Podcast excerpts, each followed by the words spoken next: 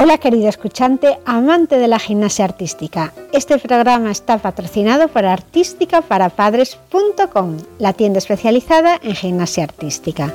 Todo lo que esté relacionado con la gimnasia deportiva está aquí. Y si falta algo, házmelo saber. Material habitual que piden los clubs a los niños o juguetes que les pueden hacer gracia en estas fechas determinadas para que tengas lo que necesitan tus hijos localizado para comprarlo sin perder tiempo y con la selección de los mejores precios. Este programa está dedicado a la comunidad de amantes de la gimnasia artística y publico semanalmente contenido para facilitar a los padres de niños que entrenan gimnasia artística a entender este deporte. Sin más, pasamos al programa de hoy. La motivación de los deportistas jóvenes, los conceptos básicos. La motivación es muy importante en el ámbito deportivo, por eso los entrenadores de niños y niñas que practican gimnasia artística se esfuerzan por conseguir que el grupo esté motivado. Esta motivación es un proceso, no es un estado, y es variable. Es una de las actitudes psicológicas más importantes por lo que es necesario trabajar sobre ella tanto de forma individual como grupal. La motivación nos crea el compromiso con la tarea a desarrollar, pone energía, es la persistencia ante las dificultades, marca la disciplina para con los entrenamientos. Muchos autores consideran la motivación como motor del comportamiento humano, indispensable para poder iniciar y desarrollar una actividad o el motor que pone en marcha y guía un comportamiento. Estrategias a utilizar para conseguir un clima motivacional implicante a la tarea cosas que se pueden hacer en las clases y en los entrenamientos para motivar a los niños. Tareas y actividades. Por ejemplo, primera, diseñar las tareas de aprendizaje basadas en la variedad. Segundo, que la tarea a realizar suponga un reto personal. Tercero, utilizar ejercicios y juegos cooperativos. Son niños. Cuatro, que exista implicación activa hacia la tarea a realizar y libertad de decisión. Autoridad. Para tener autoridad debemos 1. Permitir a los alumnos la toma de ciertas decisiones en su aprendizaje. 2. Utilizar adecuadamente la metodología de entrenamiento. 3. Ayudar a los jugadores a desarrollar técnicas de autocontrol y autodirección. En cuanto al reconocimiento, las recompensas y los castigos. 1. Utilizar preferiblemente recompensas antes que castigos.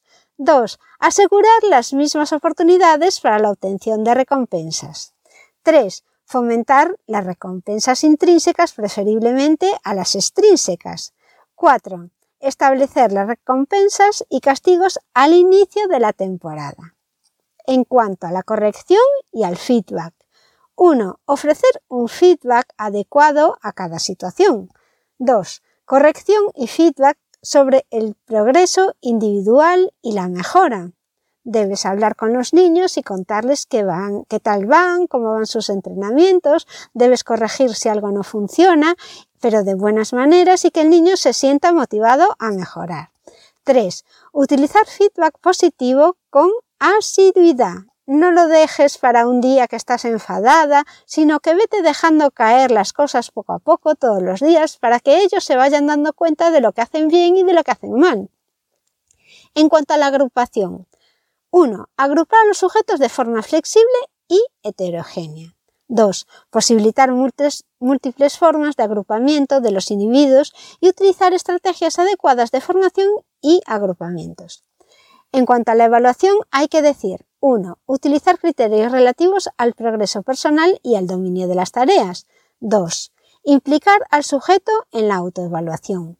3. Utilizar evaluación privada y significativa. El tiempo. 1. Posibilitar oportunidades y tiempo para el progreso. 2. Ayudar a los sujetos a establecer el trabajo y la programación de la práctica. 3. Tiempo de práctica acorde a la edad y a las características de los niños que están entrenando. Vamos a ver ahora las estrategias para el control de la motivación. Una de las técnicas más utilizadas en el deporte para mantener un estado motivacional óptimo es el establecimiento de objetivos, ya que favorece a los deportistas a dirigir su atención a los elementos importantes de la tarea, aumentando así su motivación y perseverancia.